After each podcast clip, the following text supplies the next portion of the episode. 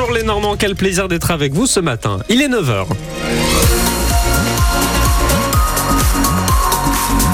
Vos infos avec Lenny Flouva sur la route, c'est fluide à cette heure-ci. Pas d'accident, pas d'incident, c'est tant mieux le temps. Du gris et de la pluie ce matin dans l'Orne et le Calvados. Des températures au-dessus des normales de saison, 8 à 11 degrés dans la matinée. Aujourd'hui, c'est la dernière ligne droite avant le grand plongeon dans les fêtes de Noël. Le réveillon, le repas de demain midi, une grande course culinaire qui se substitue à celle dans les magasins. Hier, dans le centre-ville, le centre-ville de Caen était un peu plus animé que d'habitude. L'objectif pour les gens, trouver les cadeaux à mettre sous le sapin, des cadeaux pour faire plaisir, pour faire sourire et passer de bonnes fêtes. Une petite devinette, à quoi reconnaît-on les retardataires des cadeaux de Noël? Réponse avec Adèle Marché à Caen.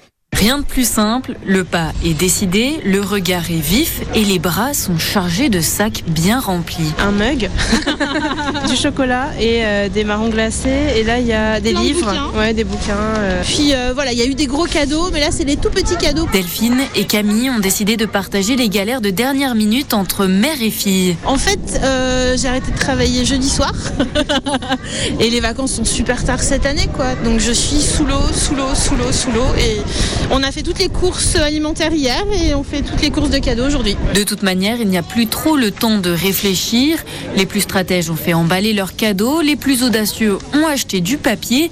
Et puis il y a Peter, enfin soulagé. C'est ça, oui, tout à fait. Juste à me mettre les pieds sous la table. C'est bien ça, non Que je suis invité chez mes parents pour, euh, pour le réveillon. Donc tout va bien. Voilà, impeccable. Sauf que cela ne va pas se faire tout seul. Chantal a aussi les bras chargés de paquets pour passer derrière les fourneaux. les derniers achats qu'on ne peut pas faire avant, hein, euh, tels euh, la nourriture, les choses comme ça, ne peuvent pas attendre.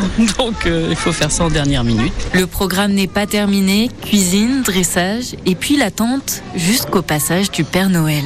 Un reportage d'Adèle Marché pour France Bleu Normandie. La police de Lisieux a lancé un appel à témoins hier. Les policiers cherchent des personnes qui auraient pu être témoins d'un accident de la route. L'accident a eu lieu le 1er novembre dernier dans la soirée sur l'avenue Jean 23. Une femme de 69 ans avait été renversée par une Peugeot blanche. Si vous avez des informations, contactez le commissariat Lexovien au 02 31 15 86 50. Lenny Noël est à l'origine une fête chrétienne. Oui, c'est une période d'activité très chargée pour les curés de campagne.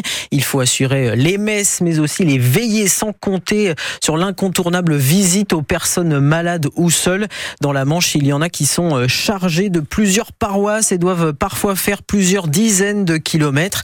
Et parmi les prêtres qui ne vont pas chômer, il y a Robert Mabir qui officie sur la côte ouest et qui célébrera ce soir à 18h30 à Saint-Valahougue la messe de Noël en présence de l'évêque de Coutances.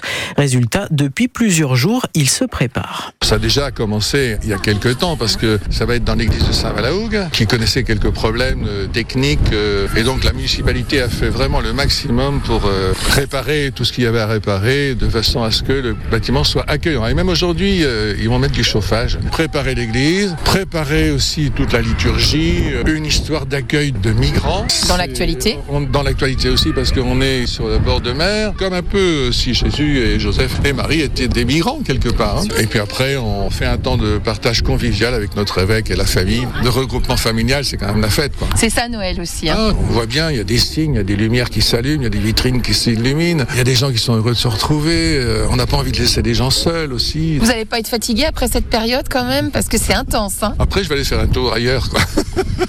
Va falloir se reposer un peu.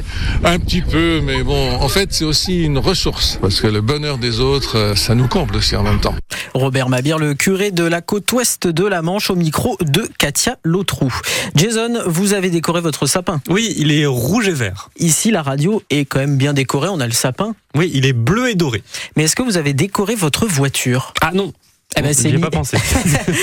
Eh ben, c'est l'idée saugrenue de deux jeunes flériens, Mathias et Ronald, qui ont euh, enguirlandé leurs deux voitures, rapporte euh, l'Orne combattante. Du rouge, du vert, du blanc, on ne peut pas les louper, surtout qu'ils sillonnent euh, les routes des villages illuminés du, du bocage Ok. ornais. C'est une idée euh, assez originale. Les hockeyeurs euh, canets, les Dracars, ont commandé une victoire au Père Noël. Ils ont eu leur cadeau en avance hier dans les Alpes. Ils ont gagné face à, au HC Mont-Blanc 5 à 4. Les Dracars sont deuxième du classement de D1 après 9 victoires de rang.